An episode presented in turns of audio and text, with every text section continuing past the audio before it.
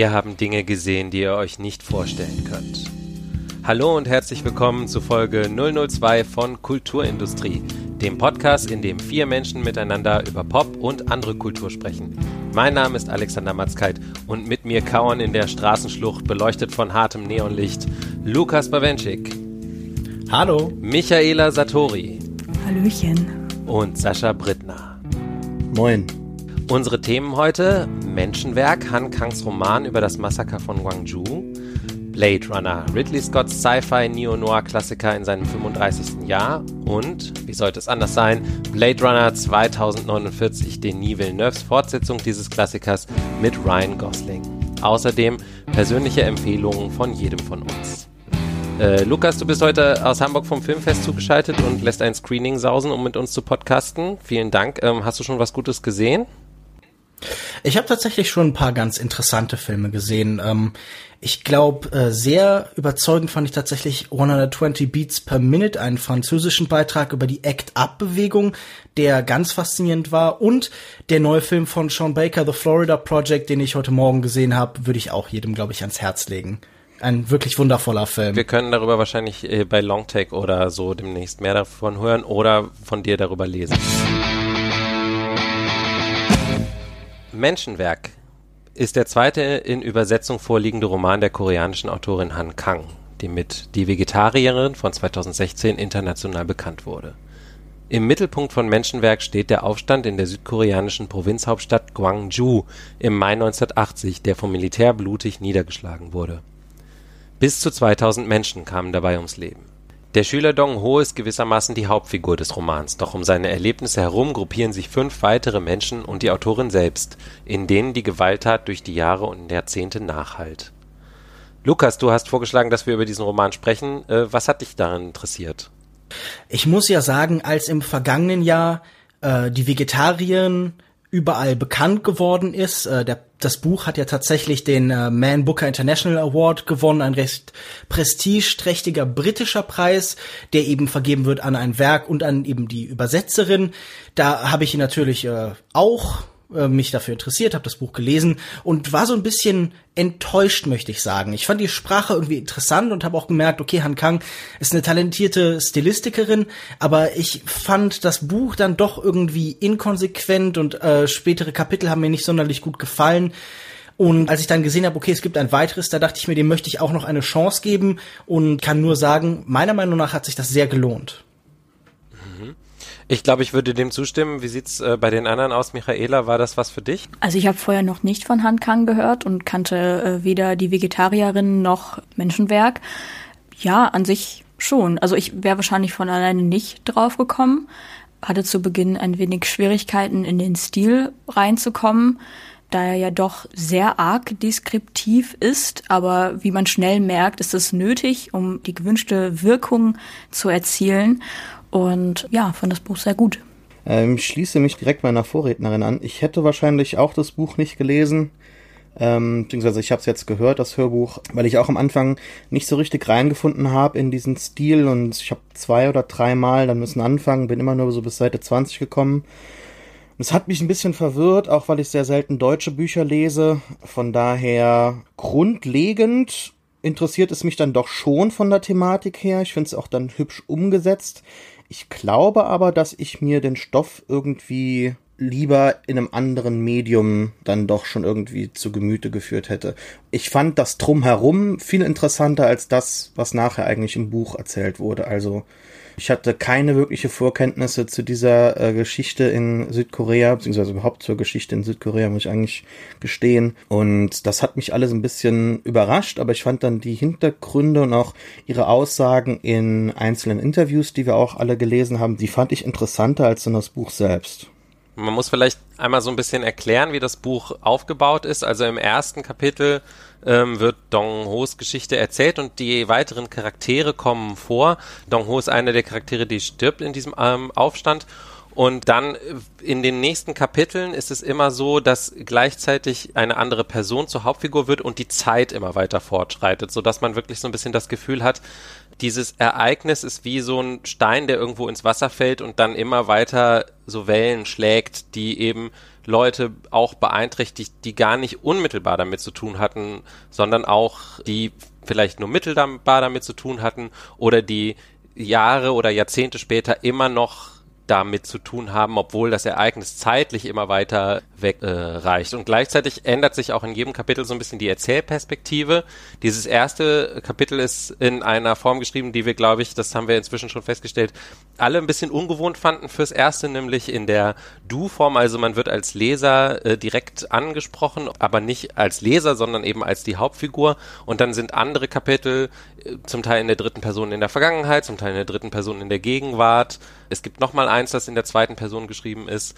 Und so fächert sich dieses Buch eben auch auf. Wie fandet ihr denn diese Aufteilung der Erzählung auf verschiedene Personen? Ich muss ja sagen, dass ich dieses multiperspektivische, zum Beispiel bei die Vegetariern, wo es auch der, äh, ihr Stil ist, nicht so überzeugend fand, aber hier dann doch sehr gelungen, weil das Sprachliche hier perfekt mit den Figuren korrespondiert. Also zum Beispiel haben wir das erste Kapitel, in der wir noch sehr stark in den Ereignissen sind. Die Ereignisse überfordern uns, es ist Chaos und wir sind mitten in dieser Ego-Perspektive der Literatur, im Du tatsächlich drin. Und in späteren Teilen gibt es dann immer auch verschiedene Ansprechformen und Zeiten. Also Yeong-de im zweiten Kapitel, der zu diesem Zeitpunkt bereits tot ist, dessen Leiche wir tatsächlich äh, begleiten, der ist schon Teil der Vergangenheit und deshalb ist das Kapitel auch in der Vergangenheitsform geschrieben. Und später haben wir dann zum Beispiel, dieses Kapitel fand ich auch sehr eindrucksvoll, Seonju, eine ehemalige Fabrikarbeiterin, die jetzt äh, sich in die Arbeit gestürzt hat, die ihre ganze Lebenswelt professionalisiert hat und nur noch in so einer kalten, sachlichen Distanz zu der Welt leben und überstehen kann. Und sie wird dann auch, ja, gesiezt. Das heißt, wir werden in so eine Sie-Form reingeworfen. Und wie damit halt sprachlich erfasst wird, wie diese Menschen mit der Welt interagieren, das fand ich wirklich sehr überzeugend. Also das finde ich auch wirklich sehr viel gelungener, als sie das bis jetzt immer umgesetzt hat. Ich fand das mit den mehreren Perspektiven sehr interessant. Ähm, ja, wie wir jetzt schon tausendfach gesagt haben, zu Beginn etwas gewöhnungsbedürftig, aber letzten Endes doch eine Art und Weise, wie man viel mehr in die in die Story reingezogen werden kann und viel mehr mitgenommen wird, da man die eine ähnliche Geschichte, weil alle sind ja irgendwie so ein bisschen verbunden, ähm, also auch persönlich äh, aus verschiedenen emotionalen Perspektiven sehen kann und äh, somit ein ja historisch einschneidendes Erlebnis in der Geschichte Südkoreas erzählt wird, was mhm. finde ich ein sehr interessanter eine interessante Herangehensweise ist. Ich finde ja auch, was Alex schon sehr gut beschrieben hat mit diesem Stein, der ins Wasser fällt. Es ist so ein Buch, das so ein bisschen herauszoomt. Wir beginnen mit so einem sehr emotionalen Blick.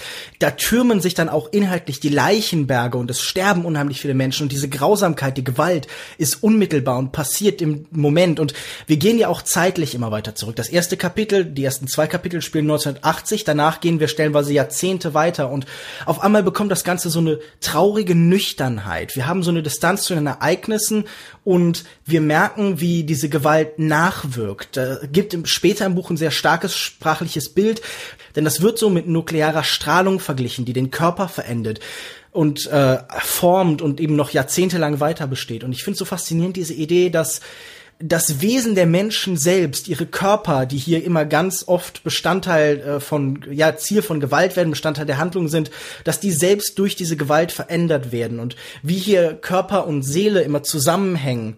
Das finde ich eben auch einen ganz wichtigen und interessanten Punkt. Es ist auch eine der Möglichkeiten, in denen immer diese, in diese einfache, schmucklose Sprache auf einmal so eine sehr große Poesie so hineinwächst. Ich muss gestehen, dass ich eigentlich kein Fan von diesen äh, multiplen Perspektiven bin. Und es ist aber hier, glaube ich, bei dieser Schandtat in der südkoreanischen Geschichte wahrscheinlich die einzige Art und Weise, wie man sich da irgendwie nähern kann.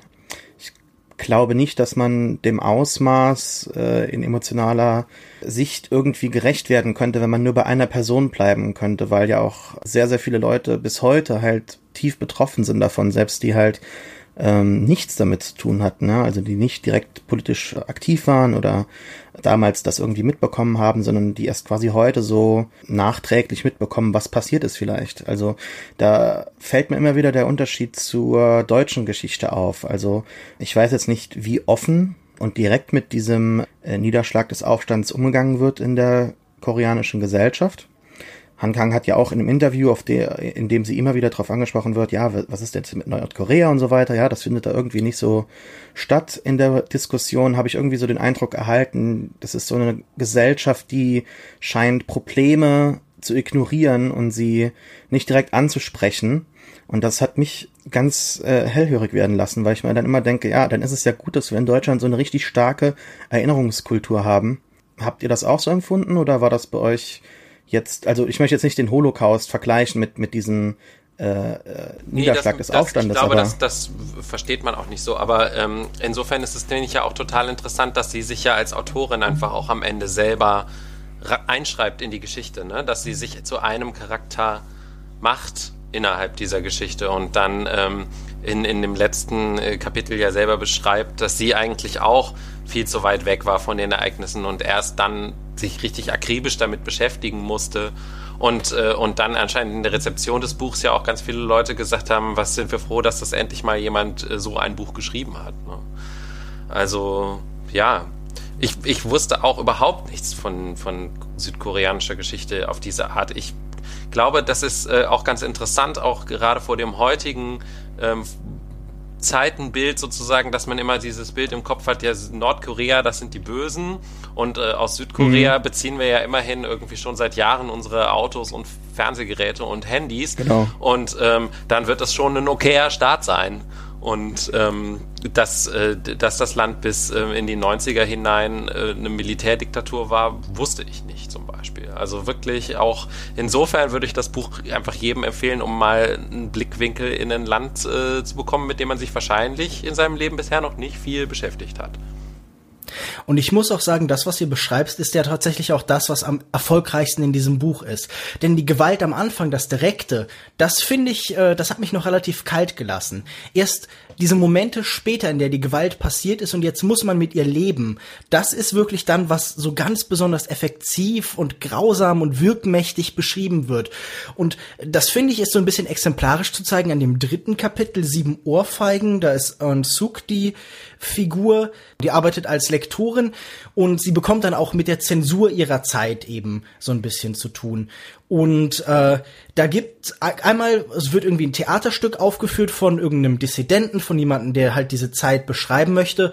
Und plötzlich kommt jemand in ihr Büro und schlägt sie siebenmal. Und das Kapitel ist dann gegliedert um diese sieben Treffer herum. Und nach und nach in dem Moment, in dem es passiert, wird es gar nicht gewahr. Die Gewalt verzögert sich. Sie kommt immer weiter, wirklich in diesen konzentrischen Kreisen, die Alex beschrieben hat.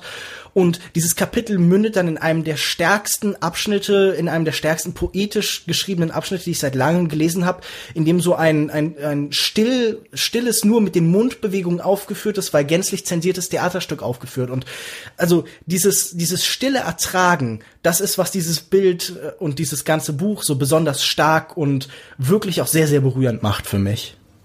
Ich fand den Kontrast eigentlich auch äh, sehr effektiv. Mich hat die äh, Beschreibung der Gewalt am Anfang nicht kalt gelassen, weil die auch so in der, also der Verwesungsprozess wird da so hervorgehoben. Und das ist schon krass, weil dann auch dann später die Frage gestellt wird, wie sieht's denn aus mit den Seelen? Und das wurde ja auch schon eben angesprochen. Also stehen die dann daneben und so weiter, gehen die weg und so. Das hat mich eigentlich am Anfang schon direkt, äh, muss ich sagen, ähm, gepackt und dann, dass es später eigentlich noch emotionaler wird. Das fand ich eigentlich ganz nett. Also ich würde das Buch auch empfehlen, nachdem ich am Anfang eigentlich skeptisch war.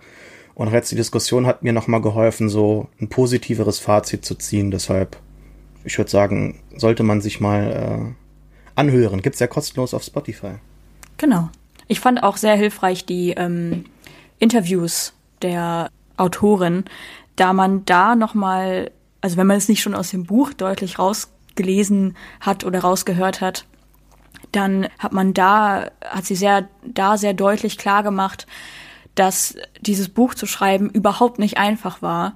Und ähm, sie selber hat gesagt, ähm, sie hat zwischenzeitlich gedacht, sie kann es nicht beenden, weil es sie so belastet hat, also vor allen Dingen die Recherche, dass sie ähm, Albträume bekommen hat, dass es also tatsächlich noch ein, ein Stück äh, südkoreanischer Geschichte ist, das sehr belastet und sehr trifft.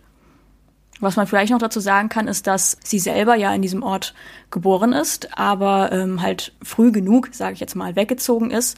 Aber Dong Ho ist mit seiner Familie in ihr altes Haus gezogen. Das heißt, diese Person gab es halt wirklich, was das Ganze noch mal ein bisschen erschreckender macht. Also der Roman heißt Menschenwerk und er ist äh, in der Übersetzung von Ki Yang Lee im Aufbauverlag auf Deutsch erschienen. Blade Runner.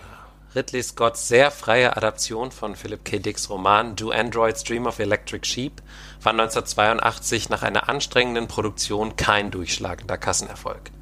Im Laufe der Jahre hat er sich allerdings auch durch neue Schnittfassungen des Regisseurs zu einem Klassiker und einem Prototypen für den futuristischen Film noir entwickelt. Da in diesen Tagen die Fortsetzung Blade Runner 2049 im Kino startet, über die wir ja gleich auch noch sprechen wollen, haben wir uns gedacht, wir schauen uns auch Rick Deckards ursprüngliche Jagd auf den Replikanten Roy Batty noch einmal an und besprechen gemeinsam, ob der Film seinen Kultstatus verdient hat. Michaela, für dich äh, war es die erste Begegnung mit dem Film, oder? Ja, genau. Wie, wie war's? ja, ich habe erstmal knallhart irgendwie nichts so richtig verstanden. ähm, der Plot war für mich total abstrus irgendwie. Natürlich habe ich das, das Grundding verstanden mit den Replikanten, was sie sind und äh, warum sie jetzt auf einmal weg sollen und alles, das äh, war mir klar. Aber trotzdem waren manche Handlungsstränge für mich sehr verwirrend erzählt und auch sehr äh, langgezogen und ja, total, also ich fand den Film etwas seltsam. Und ich fand auch, das ist jetzt auch wieder irgendwas, aber ich fand die schauspielerische Leistung der Darsteller jetzt auch nicht sonderlich geil. Also okay, sie sollten halt Replikanten spielen, aber äh, Harrison Fords schlechtes Schauspiel und das unfassbar schlechte Voice-Over ist damit nicht zu rechtfertigen. Also den ersten Teil Blade Runner habe ich auf Englisch gesehen. Oh, Moment, Moment, Moment. Du hattest einen Voice-Over. Dann hast du nicht den Final Cut gesehen. Dann hast du definitiv, genau, dann hast du nämlich den ursprünglichen Cut von 1982 gesehen. Huch. Das ist ja sehr interessant. Dann, da wird ähm, ja keiner widersprechen, das ist tatsächlich richtig mies. Das hat Harrison Ford auch ganz bewusst schlecht gemacht, weil er wollte, dass es rausgeschnitten wird und nicht benutzt wird. Deshalb ist das so schlecht. Ach so. Nö, ich habe fand er selber doof. Ach so. Ja, ich habe mir das ich habe das über iTunes gesehen und ja, da wurde mir dieser Film angeboten und den habe ich mir angeschaut. Das erklärt, warum er so schlecht war, vielleicht. Das sollten wir vielleicht einmal kurz erklären. Also äh, 1992 gab es dann einen Director's Cut, da war dann der ähm, Voice-Over zumindest raus und ähm, noch so ein paar andere Kleinigkeiten. Äh, unter anderem eben diese Einhorn-Szene, äh, die eingefügt wurde, über die ähm, eigentlich, glaube ich, am meisten geredet wird, häufig im Rückblick auf den Film. Und 2007 gab es dann nochmal einen sogenannten Final Cut, in dem er auch nochmal so ein bisschen Special Edition mäßig den Film so ein bisschen aufgeräumt hat, die, das Bild aufgehellt hat, so dass man mehr erkennt und so ein paar Effekte so ein bisschen besser hat aussehen lassen und so. Und vor allen Dingen auch das Ende verändert hat. Okay, gut zu wissen. Sascha, welche Geschichte hast du denn mit dem Film? Ja, ich habe den auch irgendwann entdeckt, so vor mehr als einem Jahrzehnt, wenn man sich halt so anfängt, dann tatsächlich für Filme näher zu interessieren, also nicht nur das, was im Kino läuft, sondern irgendwann auch mal entdecken will, ja, was war denn vor ein paar Jahrzehnten los? Und als ja der Science Fiction zugeneigter Mensch habe ich dann auch direkt Blade Runner gefunden und muss ganz ehrlich sagen, dass ich ihn damals auch nicht so wirklich schätzen konnte oder zumindest mal nicht so sehr schätze, wie ich ihn heute ja doch schon irgendwie so in den Himmel loben würde. Also es ist ein Film, der tatsächlich vor allem hinsichtlich des Pacings ein, ein ganz anderer Film ist, als, als sie heute halt einfach gemacht werden. Deshalb bin ich auch so froh, dass wir über den, äh, über das Sequel gleich sprechen können, dass sich da genau anschließt. Ich habe dann auch dann den Final Cut irgendwann gekauft und habe ihn dann auch genossen. Das ist auch so für mich die Version, die für mich gilt. Also ich habe da gar kein Problem damit, dass Ridley Scott irgendwie mal so während seiner Karriere bemerkt hat, ja, es wäre ja viel cooler, wenn man diese Frage, ob Deckard ein Replikant ist oder nicht, offen lassen könnte, ob da irgendwie ein bisschen Mysterium noch reinfließen kann. Also das stört mich überhaupt nicht. Ich habe ja einige Probleme, zum Beispiel bei George Lucas, der immer wieder zurückgeht oder zurückgegangen ist bei Star Wars und da halt einiges verändert hat. Hier kann man eigentlich nicht viel verändern, hier kann es nur besser werden, weil halt der Film grundlegend schon so gut ist. Es wird halt was hinzugefügt und nichts weggenommen. Ich bin ein immenser Fan des Films. Ich finde den Plot gar nicht so verwirrend. Ich finde den Plot eigentlich simpel und so mit das langweiligste am Film überhaupt. Ähm, ich finde eigentlich all das drumherum spannend und würde jetzt nicht sagen, dass wenn ich den Film sehe, was nicht oft passiert, aber wenn ich ihn sehe, dass ich dann gebannt davor sitze, sondern so nebenbei herlaufen lasse und dann ab und zu gucke, wenn irgendwie eine Szene kommt und denke, ah, okay, das möchte ich mir jetzt anschauen, wie war das Produktionsdesign hier, wie haben sie das hier gemacht und so weiter. Das ist ja auch detailliert in ganz vielen Making-ofs dargestellt. Also das interessiert mich.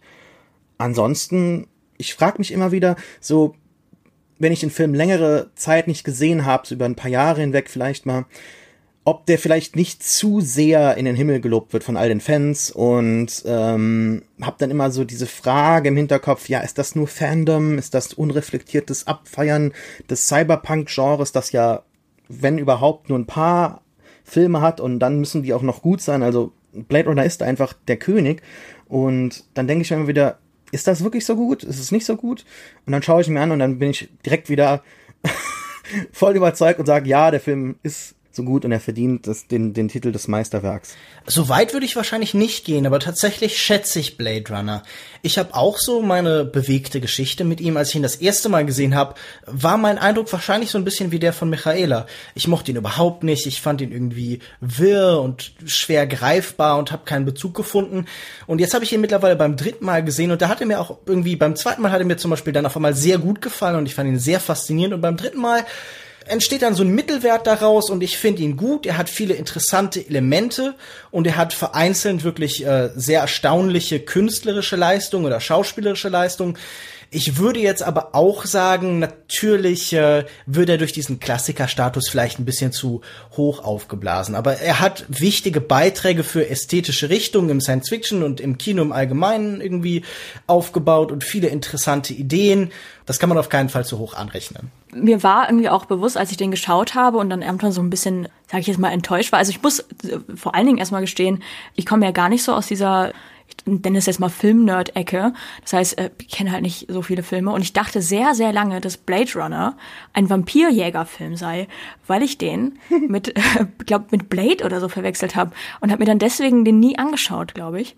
Und ähm, ja, sorry, nur als kur kurzer äh, ähm, aus. Der aus Titel ist auch totaler Quatsch und hat nichts mit der Geschichte zu tun. Äh, der ist, glaube ich, nur gewählt worden, weil er irgendwie cool klingt. Aber äh, ja. Ja, ich glaube, der stammt doch ursprünglich von irgendwie einer Verfilmung von William S. Burroughs, die irgendwie angedacht war und dann ja, wurde ja, der genau. Titel einfach beibehalten. Also insofern ist auf jeden Fall die Verwirrung äh, verständlich, das meine ich nur. Ja, und äh, weil ich halt dann so ein bisschen enttäuscht war, dachte ich mir aber auch so, okay, man kann den Film vielleicht auf, also was heißt vielleicht, man kann ihn auf jeden Fall nicht mit nach heutigen Filmstandards vergleichen. Also wie ähm, Sascha schon an, also schon angedeutet hat, das Pacing ist halt ein ganz anderes. Es ist etwas, also wesentlich langsamer irgendwie. Ich fand die Dialoge leider auch nicht so gut, kann mir aber gut vorstellen, dass das Visuelle für damalige Standards halt einfach mega geil war. Und ähm, also dieses futuristische und den Soundtrack fand ich eigentlich auch ganz cool. Also dass man dieses bisschen verträumte, aber doch so Film Noir-eske mit so äh, Synthesizer Future Sound gemachte, fand ich eigentlich ganz geil. So. Also ich finde, dass man dem Film die Zeit nicht unbedingt so anrechnen sollte, weil ich glaube, er war auch für seine Zeit schon schräg weil er halt, und ich glaube, das ist das Besondere daran, er ist halt eher so ein Bilderpoem. Der Plot ist eigentlich nebensächlich, genau wie Sascha das eben gesagt hat. Ähm, und ich finde, diese Bilder, die haben nichts von ihrer Wirkung verloren. Ähm, die sind auch vor allen Dingen in diesem Final Cut, wo sie halt so ein bisschen, äh, sag ich mal, noch hübsch gemacht sind, so dass man halt so die äh, Ränder nicht mehr so sieht, äh, finde ich, wirken die einfach genauso, als wären sie jetzt heute entstanden. Also die äh, sowohl dieser Flug ganz am Anfang über dieses ähm, Los Angeles mit diesen ähm, Feuertürmen, die da so in den Nachthimmel sprühen, als auch diese Pyramide, als auch eben diese berüchtigten Straßenschluchten mit den Spinners, so heißen ja diese fliegenden Autos, die da so durchfliegen, das finde ich, das wirkt alles nach wie vor einfach wahnsinnig gut. Und, und der Film lebt halt von diesen Momenten und manche von denen sind einfach nur schön und irgendwie futuristisch und haben äh, nichts verloren und andere wirken halt so ein bisschen schräg und also ich finde zum Beispiel diese merkwürdige äh, Geschichte, dass da ständig irgendwo kleinwüchsige Menschen durchs Bild laufen und sowas. Das ist sowas, was mich äh, immer total irritiert, weil ich immer denke, das hat sowas Zirkus-Freak-mäßiges, was, was ich irgendwie immer merkwürdig finde. Aber ich glaube, das fanden die auch eben 1982 schon schräg. Also das, ähm, das ist jetzt nichts, was sozusagen nur in der, in der Rückschau so wirkt. Und was ich auf jeden Fall noch sagen muss, äh, bezogen auf diese Aussage über die Dialoge und vielleicht auch über den Plot im Ganzen, ich finde das einen der interessantesten Ideen des ganzen Films. Wir sprechen über implantierte Erinnerungen. Und wir sprechen davon, dass die stellenweise komplett konstruiert sein können, falsch, wie das zum Beispiel auch bei Roy Betty, dem Charakter von Rutger Hauer ist. Und was wir sehen, ist vielleicht so die Menschwerdung von Fiktion. Ich glaube, das ist sehr schön parallel zu diesem ganzen Thema des Replikanten. Denn wir sehen, wie komplett konstruierte Sachen, Sachen, die nicht passiert sind, die nicht existent sind, also irgendwie das Tannhäuser Gate und Seabeams und so weiter, wie die einfach durch den Versuch menschlichen Ausdrucks, durch menschliche Empfindung, also durch Schauspiel zum Beispiel wie von Rodger Hauer, echt werden und lebendig werden. Das ist ein sehr nützlicher und auch ganz toller Kommentar auf das ganze Genre von Science Fiction. Wie wir immer den Zusammenhang schaffen, mit was komplett Fiktivem dann doch was über die Gegenwart und unser Leben zu erzählen. Und das findet nirgendwo so gut zusammen wie in diesem Endmonolog, den ich wirklich, obwohl er jetzt vielleicht auch schon so ein bisschen Klischee geworden ist und vielleicht, weil er allgemein bekannt ist, so als einer der großen Filmmomente. Also dieser Endmonolog ist trotz alledem wirklich einfach sehr großartig, weil er auch einfach dieses ganze Thema auf so einer Formebene so zusammenbringt. Ich finde nicht nur, dass jetzt der, der letzte Monolog irgendwie ikonisch wäre. Ich fand, das ist mir aufgefallen, dass der Film sehr, sehr ruhig ist, ja, äh, und sehr langsam ist. Das Sequel genauso. Und was mir jetzt nochmal im äh, Schauen für den, für jetzt zum Auffrischen aufgefallen ist, ist, dass es fast keine einzige Zeile gibt, die verschenkt ist. Also alles dient irgendwie einem Zweck, alles hat Gewicht. Und um Alex nochmal zuzustimmen, ja, ich finde auch, dass die Welt an sich vielleicht mit das, das Beste ist, was der Film zu bieten hat. Also es ist natürlich irgendwie doch schon amerikanisch, aber nie eben ganz amerikanisch. Es ist eine ganz andere Welt. Deshalb es sollte auch nie, glaube ich, irgendwie eine tatsächliche Zukunftsvision sein, sondern eher vielleicht so eine prophetische Dystopie Angst, die irgendwie besteht in den 80er Jahren. Ja, ist natürlich geprägt von anderen Kulturen, aber zusammen entsteht halt so eine ganz eigene Welt und selbst in dieser Welt, in die, die so fremd wirkt, mit ihren Pyramiden, mit ihren äh, dunklen, von Feuerbällen bestimmten Nacht, ne? Also selbst, selbst da gibt's halt immer noch die, die Firmen, die weiter existieren. Coca-Cola wird's immer noch dann geben, selbst wenn die Welt untergeht, Gott sei Dank. Aber währenddessen innerhalb dieses Untergangs, wenn man so will, gibt's halt noch so eine kulturelle Nostalgie, die halt im Plot aufgegriffen wird durch halt diese 40s äh, Noir-Geschichte. Und auch sonst überhaupt, ne, so Atari damals schon, okay, ja, äh, vielleicht als, als Idee aufgegriffen, die, die weiter existieren könnte, aber dann hat alles so schnell im Film einen Untergang gefunden, äh, also in der Realität einen Untergang gefunden, Sachen, die im Film angesprochen wurden, die jetzt aber in Sequel weitergedacht wurden. Das finde ich so schön, dass diese kulturelle Nostalgie weitergeführt wird, selbst 2049. Also das äh, gefällt mir wunderbar. Und auch ansonsten, wir haben noch gar nicht im Prinzip die Hauptfrage angesprochen, äh, was bedeutet es, ein Mensch zu sein? Ne? Das wird ja im, im Sequel dann nochmal genauer aufgegriffen. Und äh, der Final Cut, finde ich, stellt da interessante Fragen auf die man vielleicht gar keine so einfachen Antworten finden kann im Film. Dann greife ich doch direkt Saschas Vorschlag mal auf und wir springen mal 35 Jahre Real-Erdenzeit und 30 Jahre Blade Runner Erdenzeit in die Zukunft. Blade Runner 2049 spielt 30 Jahre nach den Ereignissen von Blade Runner, aber der Erde geht es immer noch gleich beschissen. Nach dem Blackout von 2022, der die Zivilisation zeitweise zum Erliegen brachte, ist alles wieder beim Alten, mit einem Unterschied. Die neuen Replikanten, für Sklavenarbeit auf anderen Planeten gezüchtete künstliche Menschen, sind jetzt so gebaut, dass sie Befehle befolgen müssen. Ryan Gosling spielt Kay, einen dieser Replikanten, der auch ein Blade Runner ist, ein Polizist, der andere Replikanten jagt sehr viel mehr kann und soll man über die Handlung von Blade Runner 2049 gar nicht erzählen, ohne wichtige Wendungen vorwegzunehmen und deswegen werden wir hier auch versuchen, möglichst vage zu bleiben, was den Plot angeht. Spezifisch können wir aber sein über das Personal dieses Films. Regie führte Denis Villeneuve, der Franco-Kanadier, der letztes Jahr Arrival gemacht hat. Und neben Ryan Gosling sind unter anderem Harrison Ford als alter Rick Decker, Jared Leto als Industriemagnat Neander Wallace, Robin Wright, Dave Bautista und Carla Juri zu sehen. Die Kamera führte Roger Deakins, das Produktionsdesign stammt von Dennis Gassner. Sascha, für dich sind mit Blade Runner 2049 alle Träume von elektrischen Schafen in Erfüllung gegangen, richtig? Vollends, ja, vollends. Also ich habe den Film nochmal gesehen, bis wirklich so 15 Minuten bevor ich ins Kino gefahren bin, also den ersten Teil, und habe quasi dann so einen ganz langen fünfstündigen oder wie viel hat der erste? Ja, so fünf Stunden, ne, so insgesamt äh, Blade Runner Welt gehabt und bin nachher aus dem Kino rausgegangen und war der glücklichste Mensch überhaupt. Ich fand, dass vor allem das Pacing fantastisch weitergeführt wurde. Also da hat sich Villeneuve überhaupt nicht irgendwie von neumodischen Entwicklungen äh, hat ablenken lassen oder, oder irgendwas aufzwingen lassen. Ich fand, dass die Welt konsequent weitergeführt wurde, wie bereits eben angesprochen. Also dass ähm, anscheinend noch diese bipolare Supermächte noch ähm, am existieren sind. Also es gibt noch die Sowjetunion.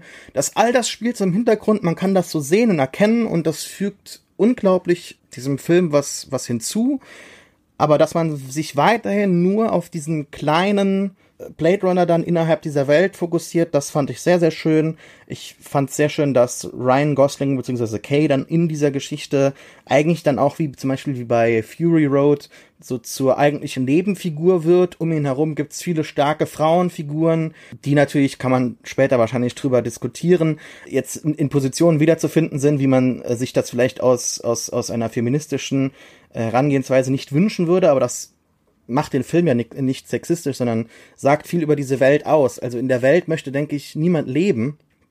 Und was für mich hier ganz besonders dann nochmal hervorzuheben wäre, Mysterien aus dem ersten Film werden erhalten und es werden weitere aufgebaut und, und, und man, man schraubt da an vielen, an, an vielen Schrauben rum und das ist alles ultra interessant aber dass man halt die ganze Zeit bei, bei Kay bleibt und da wirklich einen eigenständigen, sehr hochinteressanten äh, Protagonisten hat, das hat mich überrascht. Und auch die Twists, die da halt im Plot zu finden sind. Ich, möchte nichts spoilern, aber das fand ich sehr, sehr mitreißend und wunderschön inszeniert. Deakins findet fantastische Bilder. Das Produktionsdesign ist eigentlich fast schon besser als im ersten Film. Also es wird dieser Welt unglaublich viel hinzugefügt, seien es jetzt wunderschöne äh, dystopische Bilder aus einem untergegangenen Las Vegas oder San Diego, das, also die Stadt wurde als, als Mülldeponie jetzt von Los Angeles deklariert, also dass da so, so einzelne kleine Touch, äh, äh, Touches dabei sind, das finde ich sehr, sehr schön. Also ich bin voll überzeugt. Also dieser Film hat natürlich sehr bedeutsame Fragen bei mir aufgeworfen. Zum Beispiel, bin ich vielleicht eine Maschine, denn ich habe drei Stunden im Kino gesessen und nichts empfunden. Dieser Film ist an mir vorbeigeflossen und ich war zwischendurch wirklich kurz davor herauszufinden, ob Androiden dann tatsächlich von Roboterschafen träumen, denn äh, ich fand es wirklich sterbenslangweilig. Hier ist eine skizzenhafte Welt, die äh, bewölkert ist von holzschnittartigen Figuren, die äh, auch nicht mal diese Ansätze und Funken von Menschlichkeit enthalten, die im ersten Teil angedeutet wurden. Hier ist ein riesiges, handwerklich irgendwie stellenweise bestimmt solides Blendwerk entstanden, das Referenzen und Ideen einfach in den Raum wirft, aber sie nie miteinander verbindet, nie ein großes Ganzes schafft, sondern einfach immer so einzelne Orte. Es ist so ein bisschen, als hätte man Konzeptart verfilmt. Und da sind dann natürlich noch Handwerker bei, wie Roger Deakins, Films, den jetzt alle begeistert in den Himmel loben. Das kann ich im gewissen Grad verstehen. Das sind sicher schöne Bilder, aber das sind auch glatte und stellenweise dann auch irgendwie vor allen Dingen mit der heutigen Ästhetik weitergeführte Bilder. Also es ist noch einfach zum größten Teil, ja, so eine, so eine schwächere Version des Originals, ohne dass ich das Original damit jetzt überhöhen oder besonders loben möchte. Und äh, was Hans Zimmer dazu macht, nun ja, also meine Position zu Hans Zimmer habe ich in der Vergangenheit schon öfter dargelegt. Ich halte es für einen der am wenigsten interessanten Musiker, der äh, heutzutage Filmmusik komponiert. Und letztendlich ähm, fühlte ich mich vor allen Dingen wie in so einem modernen Blockbuster einfach. Ich hatte das Gefühl, in einem Marvel-Film zu sein, nur dass alles jetzt ein bisschen düsterer und weniger witzig ist. Aber genauso willkürlich, genauso ideenlos werden halt Schauplätze und Konzepte aneinandergereiht. Für mich war das wirklich eine sehr unbefriedigende Erfahrung. Aber So ähnlich habe ich auch über den ersten Blade Runner gedacht, als ich ihn vor vielen Jahren gesehen habe. Vielleicht werde ich in fünf Jahren diesen Film sehen und ihn dann sehr gut finden und dann irgendwie in acht Jahren nochmal und ihn dann so mittelmäßig finden. Und das ist dann wahrscheinlich die Meinung, die am ehesten diesem Film auch gerecht wird. Also ich fand den Film schlecht. Ich fand ihn besser als den äh, Vorgänger erstaunlicherweise. Für mich wirkte der Film, also wie wir jetzt rausgestellt haben, habe ich in Anführungszeichen die falsche Version gesehen. Aber für mich wirkte der Film jetzt äh, wesentlich flüssiger und runder als der erste. Und ich empfand den Film, also weil ja auch sehr viele Leute immer auf die Länge des Films eingehen, obwohl er sehr lang war, fand ich nicht, dass er lang wirkte. Und eine Sache, die ich sehr faszinierend fand, das hat ein bisschen ähm, Sascha schon angesprochen, dass es in beiden Zukunft, Zukunftsversionen äh, fliegende Autos gibt, äh, Roboter bzw. Replikanten, die nicht zu unterscheiden von Menschen sind, äh, das Leben auf in verschiedenen Städten, Zeitzonen und was weiß ich alles möglich sind, äh, bewegliche Fotografien, aber dass es äh, 2049 immer noch Sexismus und Objektifizierung der Frau gibt. Äh, natürlich werden auch weibliche Figuren in starken Antagonistenrollen gezeigt, beziehungsweise generell in starken Rollen gezeigt gezeigt, wie Sascha schon meinte. Eine ist ja sogar eine Vorgesetzte äh, und ähm, also die Rolle von Robin Wright. Aber es äh, gibt halt auch übertrieben viele nackte Frauen in dem Film. Also egal ob als Hologramm, als äh, Replikant oder als äh, Steinrelikte. Die Hologrammfrau, ich glaube, sie heißt Joy von Kay, ist wirklich kaum auszuhalten. Später im Film wird zwar aufgelöst, äh, dass sie als genau das vermarktet wurde, aber äh, das Bild trotzdem für mich nicht rechtfertigt. Äh, denn was es zeigt, ist, dass das, was Männer in Frauen in der Zukunft suchen und erwarten, ist äh, Hausfrau und Therapeutin in einem, die dem Mann sagt, dass er was ganz Besonderes ist und man äh, selbst nur da ist, um dem Mann zu helfen. Und auch wenn das jetzt für manche vielleicht total emanzig klingt, aber zwei Sitze weiter im Kino saß ein Mann, Mitte, Ende 40, der äh, generell schon eher ein unangenehmer Kinogänger war, der zwischendurch immer auf sein Handy geschaut hat. Aber in einer Szene ähm, kommt Kay nach Hause und seine Hologrammfrau steht schon bereit und er sagt, du hattest recht. Und sie meint, pst, äh, woraufhin der Mann zwei Plätze weiter zu seinem Kumpel sagt, hö, hö, hö, ist ja genauso wie bei mir zu Hause. Äh, wie Sascha schon sagt, das ist, wird nicht als eine Welt dargestellt, in der man leben will. Ich finde es aber trotzdem eine interessante, äh, einen interessanten Ausblick auf die Zukunft. Was ich mich halt gefragt habe, ist, ob de, dieser Film, der Ursprungsfilm, überhaupt diese Fortsetzung verträgt. Also wir hatten es ja eben drüber, der, diese eigentliche Geschichte von Blade Runner ist eine sehr kleine Geschichte und es ist nicht mal eine richtige Geschichte. Es geht eigentlich mehr darum, so einen Eindruck von Gefühlen und von einer Welt vielleicht zu, zu vermitteln. Und ich habe mich total gefragt, braucht oder äh, verträgt das so ein, so ein ursprünglicher Film wie Blade Runner überhaupt wenn man daraus jetzt plötzlich so ein narratives Universum äh, macht. Es gibt ja ähm, nicht nur diesen Film, sondern es gibt ja auch äh, noch so drei Kurzfilme, die im Netz ähm, unterwegs äh, sind, die die Zwischengeschichte erzählen, also wo man zum Beispiel erfährt, was dieser Blackout eigentlich genau war und ähm, wo man plötzlich eben genau dieses Gefühl hat, immerhin, also verlassen sie die Erde nicht, also sie zeigen eben nicht die ähm, DC-Beams vor Orion, wie in diesem Monolog von Betty, aber, aber man, man hat halt schon, finde ich, plötzlich so ein bisschen das Gefühl, diese Welt, die eh nicht so besonders gut zusammenhält in ihrer Logik und in ihrem, was, in ihrem Worldbuilding, sage ich, der wird jetzt so ein, so ein Sequel aufgepfropft auf so eine merkwürdige Art. Das hat mich extrem irritiert und ich stellte auch immer wieder fest, während ich in dem Film saß, dass ich davon viel zu sehr ich war viel zu sehr davon abgelenkt, dass ich irgendwie an den alten Film denken musste und deswegen konnte ich mich in den neuen gar nicht so richtig reinfallen lassen. Ging das irgendjemand anderem auch so? Nee. nee. Nee, also bei mir ging es tatsächlich nicht so. Also ich konnte das äh, irgendwie relativ gut differenzieren. Natürlich hat man ein paar äh, Vergleiche gezogen, aber vielleicht gerade, weil es für mich so frisch war, ähm, hatte ich das Problem jetzt nicht so. Ich finde es auch deswegen interessant, weil so viele Figuren in dem Film auch drin sind, die ständig so Exposition abliefern müssen zum Beispiel Neander Wallace, es gibt so eine Szene am Anfang mit ihm, wo, wo man die ganze Zeit das Gefühl hat, die Szene ist nur dafür da, um dem Zuschauer auf so deklamatorische Art irgendwie zu erzählen, äh, was er denkt. Und auch Joy, diese Figur, die du schon angesprochen hast, Michaela, diese Hologrammfrau, habe ich das Gefühl, hat häufig halt auch nur den Zweck, dass Ryan Gosling halt jemand hat, mit dem er reden kann, damit er jemandem erzählen kann, was er halt denkt. Und auch ähm, eben Plot-Hintergrund auffüllen kann. Und das ist so ein bisschen das, wo ich dachte, mh, hm, das ist irgendwie so schade, dass dieses Innere des ersten Films durch so eine äußere Erklärung irgendwie so ähm, aufgeweicht wird. Ich fand auch dieses Aufschrauben dieses kleinen Films jetzt gefährlich. Mich erinnert das so ein bisschen an die Matrix-Sequels, die ja auch dann verbunden waren mit einer multimedialen äh, Veröffentlichung von, von äh, Animes und, und Comics und so weiter. Mhm. Und ähm, ich bin ein sehr großer Fan des Matrix äh, Extended Universes, wenn man das so will. Und ich fand hier, dass das Experiment auch geglückt ist. Die Kurzfilme wurden ja auch alle von äh, Villeneuve betreut. Und man merkt, dass äh, der Regisseur ein sehr, sehr großes Interesse daran hatte, dass das alles stimmig ist.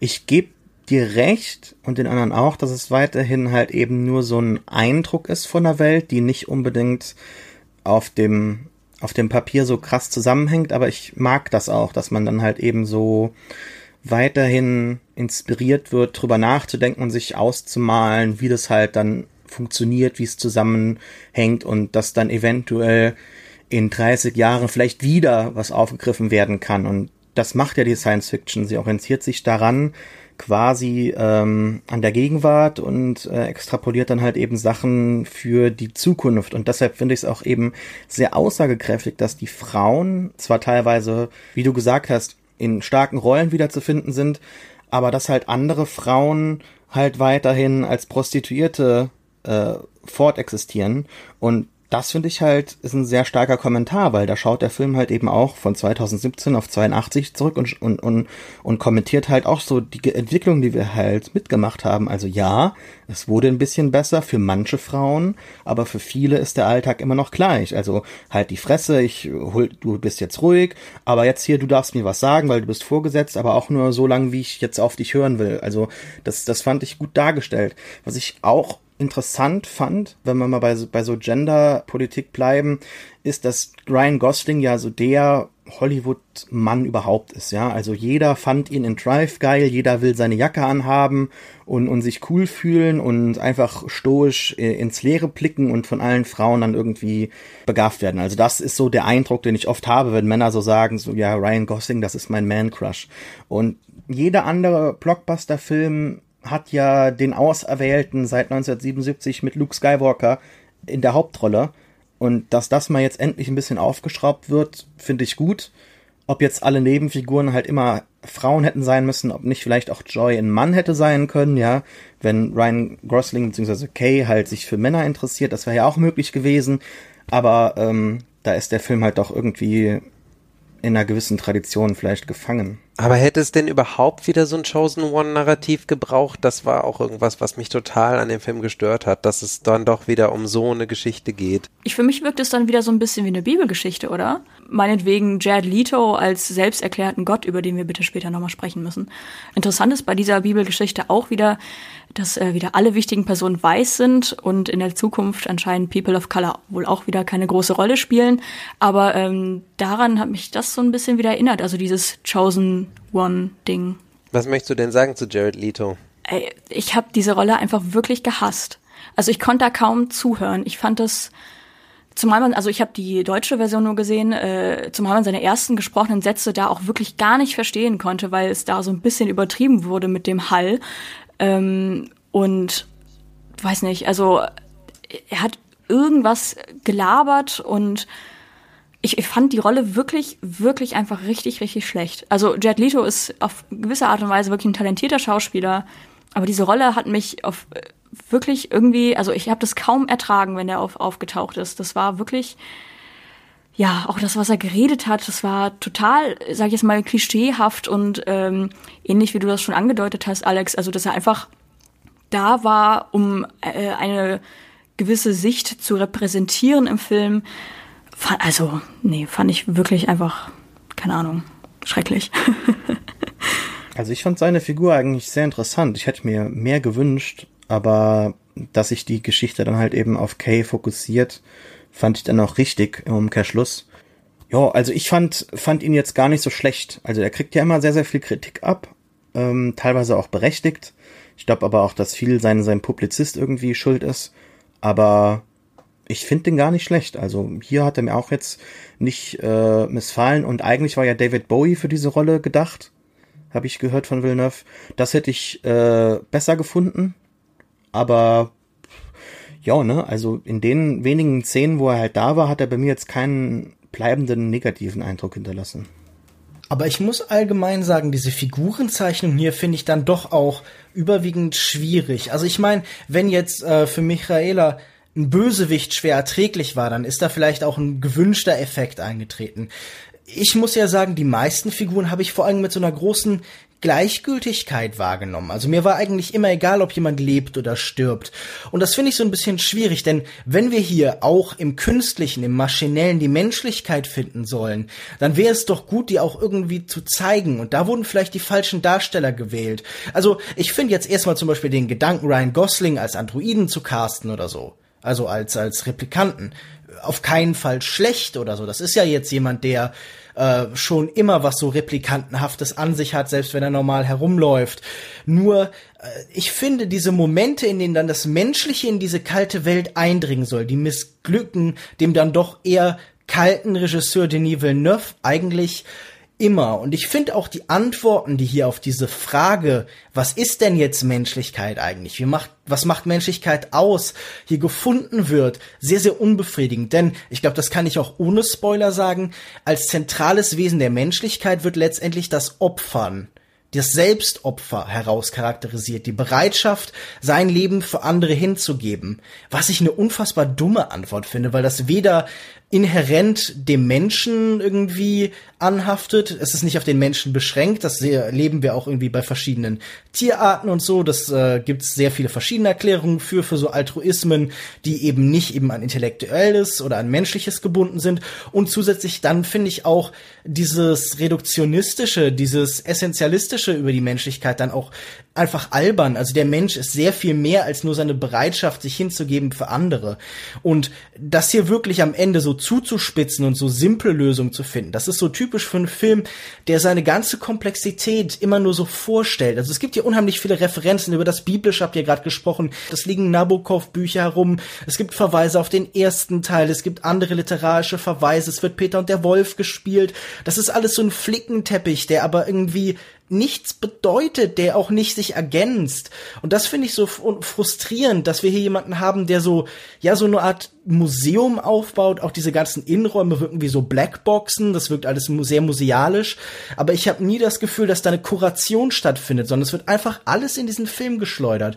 Und ich habe den Figuren nichts empfunden und was um sie herum passiert ist, fand ich dann auch nicht interessant. Gab es Ideen, die hier gut umgesetzt fand und konntet ihr mit den Figuren wirklich mitfühlen? Also ich habe super mit den Figuren mitfühlen können. Ich fand es auch wirklich sehr schön, dass der Film so lang war. Dann konnten auch die Szenen mal wirklich atmen. Also nicht nur die Welt, sondern die einzelnen Figuren, die vorgestellt wurden. Da hatte ich nie so den Eindruck, dass die jetzt nur dem Plot dienlich sind oder der, der Story irgendwie was hinzufügen sollen, dass wirklich sich Zeit genommen wurde, diesen Menschen auch Platz einzuräumen. Ne? Also gerade so zum Beispiel Carla Juris Figur, die natürlich auch jetzt nicht unwichtig ist innerhalb der Geschichte, aber selbst da habe ich mich währenddessen auch gefragt, okay, warum ist das jetzt so detailliert und so ruhig und so langsam und auch wie, wie Kay zum Beispiel die Gehilfin von Wallace äh, trifft. Das ist alles ganz gemächlich und das ist alles sehr langsam, so dass auch die Figuren einfach äh, ein Eigenleben bekommen, auch wenn das vielleicht nicht immer verbalisiert wird, sondern das kann man, das merkt man, finde ich. Also das, das möchte ich jetzt nicht absprechen, dass das stattgefunden hat. Und ich finde gerade Kay in der Hauptrolle, so als, so als Mann oder als, als, als Mensch, der dann halt eben alle Emotionen durchläuft. Zuerst Interesse, Verzweiflung, er erlebt einen Schock, er hat Wut und so weiter. Und am Ende findet er dann halt einfach doch irgendwie zu seinem Schicksal und erkennt halt, ähm, dass es für ihn vielleicht doch einen Sinn im Leben gibt, den er eigens wählen kann, der ihm halt nicht auferlegt wird. Also das fand ich alles sehr einfühlsam erzählt und auch, da konnte ich gut mitfühlen. Also für mich war das eigentlich ein hochemotionaler Film. Ja, ich war jetzt nicht so ultra mitgenommen, so, aber ich fand ihn trotzdem, ja, für mich hat das irgendwie so ein bisschen einfach die, die Fortführung aus dem, sag ich jetzt mal, ersten Teil gehabt. Also da wird ja auch, ähm, wie heißt der letzte äh, Replikant? Roy Betty. Genau. Ähm, der wird ja auch äh, so quasi bevor er stirbt, rettet er Deckard. So, dass das halt so als gütiger, humaner Akt dargestellt wird. Und ähnlich ist es dann vielleicht auch bei den, wird es jetzt ja auch so weitergeführt. Also dass dieses Aufopfern, also dieses ein Teil eines großen Ganzen sein und sich für andere einsetzen. Also für mich wird dieser Gedanke einfach weitergedacht gewissermaßen. Also ähm, insgesamt hat der Film ja, äh, glaube ich, durchaus äh, sehr diverse Reaktionen hervorgebracht. Es gibt Leute, die ihn ähm, extrem abfeiern, es gibt Leute, die ihn etwas kritischer sehen. Und ähm, am besten sollten alle Leute, die diesen Podcast hören, ihn natürlich einfach selber sehen und uns äh, sagen, was sie davon halten. Ähm, er läuft jedenfalls seit dem 5. Oktober überall im Kino.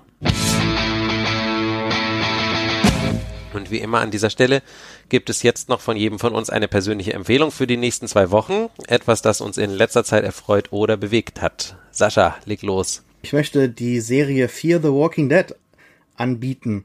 Natürlich sind Zombie-Serien qualitativ äh, höchst umstritten und ich werde auch jetzt nicht der Letzte, der dir sagen würde, dass gerade The Walking Dead qualitativ einwandfrei ist. Ich habe sehr, sehr große Probleme als riesiger Comic-Fan mit der Serienadaption und auch jetzt hier das Spin-off Fear the Walking Dead ist nicht ganz gut, hat aber jetzt in der dritten Staffel, ich review das für Movie Pilot, da kann man meine Reviews nachlesen, einen immensen Sprung gemacht und ist äh, sowohl visuell als auch storytechnisch ganz mitreißend. Ich bin da selbst total verblüfft und überrascht. Also wer sich für Zombies interessiert oder der Serie mal vielleicht Aufmerksamkeit geschenkt hat und es jetzt nicht mehr tut, der sollte sich zügig wieder ja zu seinem Streamingdienst der Wahl irgendwie befinden, zurückfinden. Vielleicht ist es auch nur mein Eindruck. Ich finde, dass die Serie einen immensen Sprung gemacht hat und wird das jedem momentan ans Herz legen. Das Finale kommt auch dann jetzt nächste Woche. Dann ist die dritte Staffel abgeschlossen. Ich habe auch immer gewartet, soll ich es wirklich so empfehlen? Aber jetzt, wo es fast zu Ende ist, würde ich sagen, ja, das sollte man sich unbedingt als Zombie-Fan nochmal geben. Das ist richtig gut. Alles klar. Danke, Sascha. Michaela, was hast du mitgebracht? Meine Empfehlung ist das am 29. September erschienene Album Hashtag DIY von Trettmann, produziert von Kitsch Creek mit Features von Jizzes, äh, Raf Kamora und Bones MC von der 187 Straßenbande, Joey Bargeld, Haiti, Materia und sogar der Radiomoderatorin und Musikjournalistin Salva Homsi. Ähm, selbst Leuten, die fast schon automatisiert kreischen, äh, scheiß Autotune, sollten sich meiner Meinung nach dieses Album anhören. Äh, das Album hat mal Klänge in, äh, in die Richtung, äh, die in Richtung Dancehall gehen, mal Trap. Es wird mehr gesungen, beziehungsweise so eine Art Sprechgesang im wahrsten Sinne des Wortes, als gerappt eigentlich. Und ich finde, auf dem Album gibt es zwar auch Party-Tracks oder die gerade so beliebten Ich hab's geschafft Tracks, ohne die kein Rapper mehr auszukommen scheint. Aber ich finde, bei Trettmann ist das nochmal eine ganz andere Sache, da der wirklich schon ewig Musik macht, speziell früher deutschsprachigen Reggae, Dancehall-Sound aber erst 2017 bei den meisten Leuten so richtig auf dem Schirm aufgetaucht ist. Besonders empfehle ich Grauer Beton, äh, in dem er melancholisch von seiner Jugend in der DDR erzählt. Billy Holiday, äh, der so ziemlich ähm, mein Lieblingssong auf dem Album ist, sowohl musikalisch als auch textlich.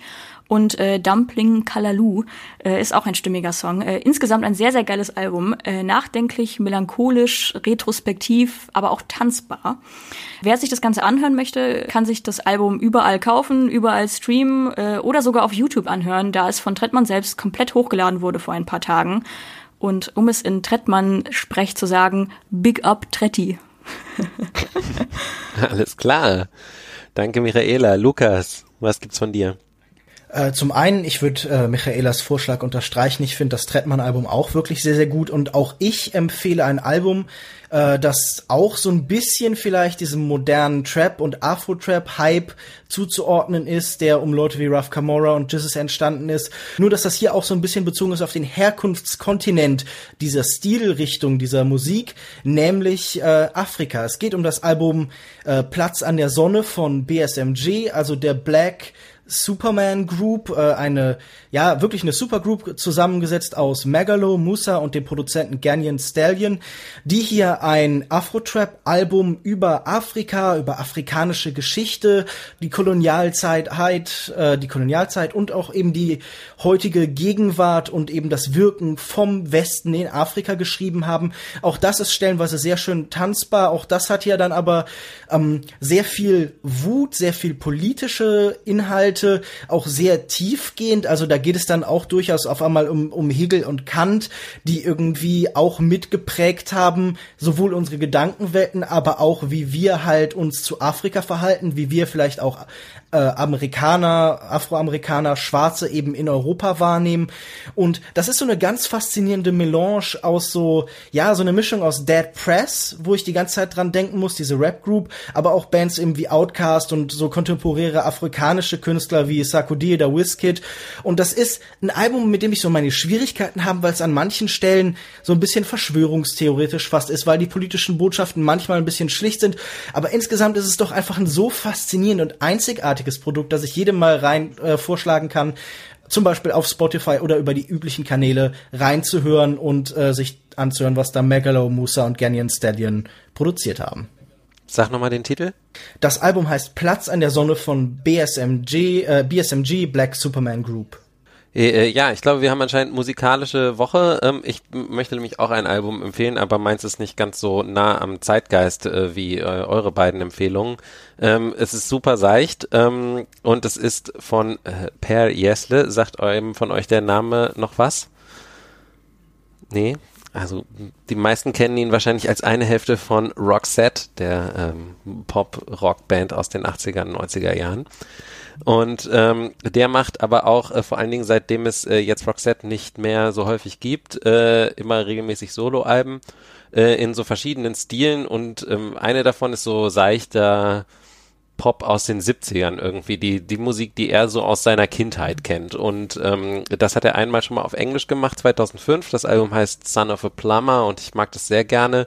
Und äh, jetzt hat er ein neues auf Schwedisch, das heißt, jetzt muss ich mein ähm, versuchen, mein bestes Schwedisch aufzulegen. Es heißt en vacker also ein schöner Tag. Und das sind ähm, auch nur acht oder neun Tracks und die sind auch wirklich super, es sind super seichte, so Love-Songs und sowas. Aber ähm, mir gefällt es richtig gut. Ich, ich höre das im Moment sehr gerne und ich finde, dass es passt so perfekt, gerade wenn so schöne Herbsttage sind wie äh, jetzt im Moment. Also das ist meine Empfehlung. Und dann erzähle ich noch kurz, dass wir uns was überlegt haben, nämlich, dass wir in zukünftigen Sendungen unsere Empfehlungen ergänzen wollen, ähm, um Empfehlungen von euch, die ihr uns jetzt hört. Ähm, welche kulturellen Erzeugnisse haben euch in jüngerer Zeit besonders gut gefallen? Nehmt doch eine kurze Sprachnachricht auf, auf eurem Handy zum Beispiel, und schickt sie uns einfach per Mail an podcast.kulturindustrie.de und ähm, je nachdem, wie viele Antworten wir bekommen, müssen wir vielleicht ein bisschen auswählen, aber auf jeden Fall würden wir dann gerne in der nächsten Sendung oder in den nächsten Sendungen ähm, kleine Empfehlungen von unseren Hörerinnen und Hörern an äh, unsere Empfehlungen anschließen. Bis dahin sind wir mit dieser Sendung aber erstmal am Ende. Vielen Dank Lukas, vielen Dank Michaela, vielen Dank Sascha, vielen Dank euch fürs Zuhören. Ihr findet unsere bisherigen Folgen auf Soundcloud unter Kulturindustrie und überall, wo es Podcasts gibt. Wir sind auf Twitter unter @kultindustrie Außerdem findet ihr mich dort unter @alexmatzkeit, Lukas unter @kinomensch, Michaela unter mi @mihatori mit y hinten und Sascha unter @reeft r e e f t oder ihr googelt uns und findet unsere Blogs und sonstigen Internetsaufenthaltsorte. Vielleicht schauen wir für euch sogar einmal nach links oben, damit ihr unsere Seriennummer erfahrt. Lasst uns wissen, wie euch der Podcast gefallen hat und was wir besser machen können. Was uns in dieser Hinsicht übrigens ähm, sehr freuen würde, wenn ihr diese Sendung über iTunes hört, ist eine Bewertung. In der Apple Podcast App kann man das seit dem Update auf iOS 11 sogar direkt in der App machen. Das ist ganz neu, das konnte man vorher nicht. Also ihr könnt uns ab sofort nach dem Hören mit wenigen Tipp- und Wischbewegungen zu mehr Sichtbarkeit verhelfen und dafür wären wir euch sehr dankbar. Ähm, und ansonsten hören wir uns in zwei Wochen wieder. Macht's gut, bis dann. Tschüss. Ciao. Tschüss.